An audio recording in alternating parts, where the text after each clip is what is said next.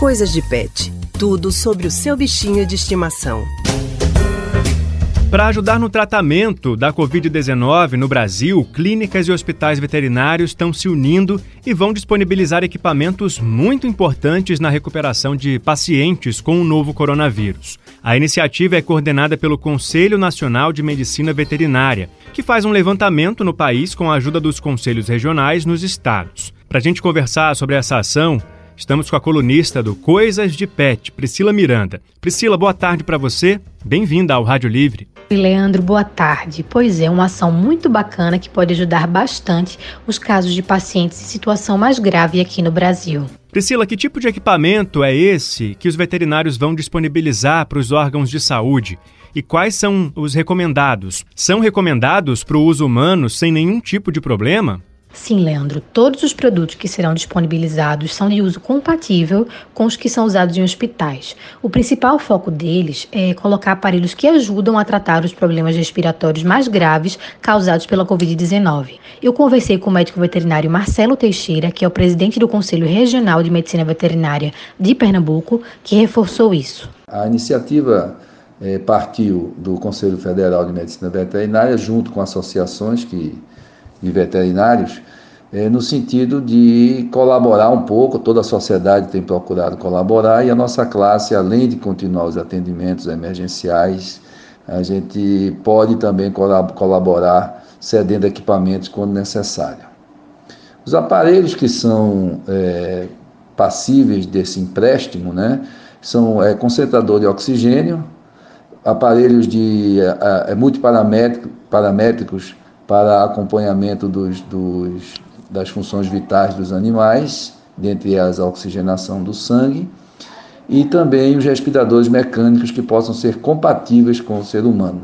É, esses equipamentos eles não são contaminados, então as pessoas podem ficar tranquilas, porque todos eles têm partes que são é, higienizáveis ou, ou descartáveis, né? então não há nenhum risco de uma pessoa já debilitada pegar uma doença.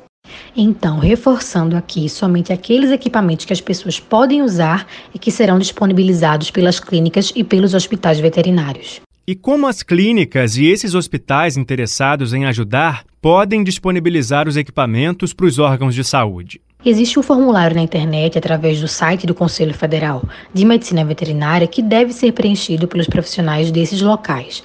Marcelo Teixeira reforça que clínicas e hospitais veterinários não vão ficar sem equipamentos para tratar os animais. Importante salientar que as, as empresas, hospitais e clínicas que estão cedendo os aparelhos não ficarão sem aparelhos. Tá? Isso não é uma coisa obrigatória e nem uma empresa que tem apenas um aparelho vai ceder. Né? Os hospitais e clínicas que possuem mais de um aparelho é que estão cedendo. E muitos serviços não têm, porque não tem serviço de intensivismo. Então, muitas clínicas não possuem esse tipo de aparelho.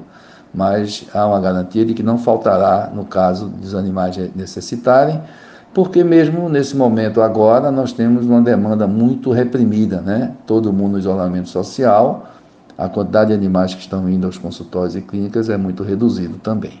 Para a gente encerrar o Coisas de Pet de hoje, olha como as coisas mudam de uma hora para outra, né? Na semana passada, a gente disse aqui que não havia casos confirmados de contaminação de bichos de estimação com o novo coronavírus. Mas, nos últimos dias, surgiu o caso de uma mulher na Bélgica que está com Covid-19 e acabou contaminando o gatinho de estimação, Pri. Verdade, Leandro. Notícia nada legal diante da luta né, contra a pandemia do coronavírus no mundo.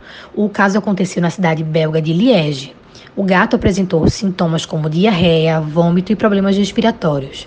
Mesmo assim, Leandro, os especialistas ainda estão tratando isso como um caso isolado, ou seja, é uma transmissão muito rara e até agora somente seres humanos passaram o coronavírus para o animal e não o contrário. É importante a gente falar isso para não causar desespero nas pessoas que por acaso queiram abandonar seus pets com medo que eles passem a doença, o que não é confirmado ainda.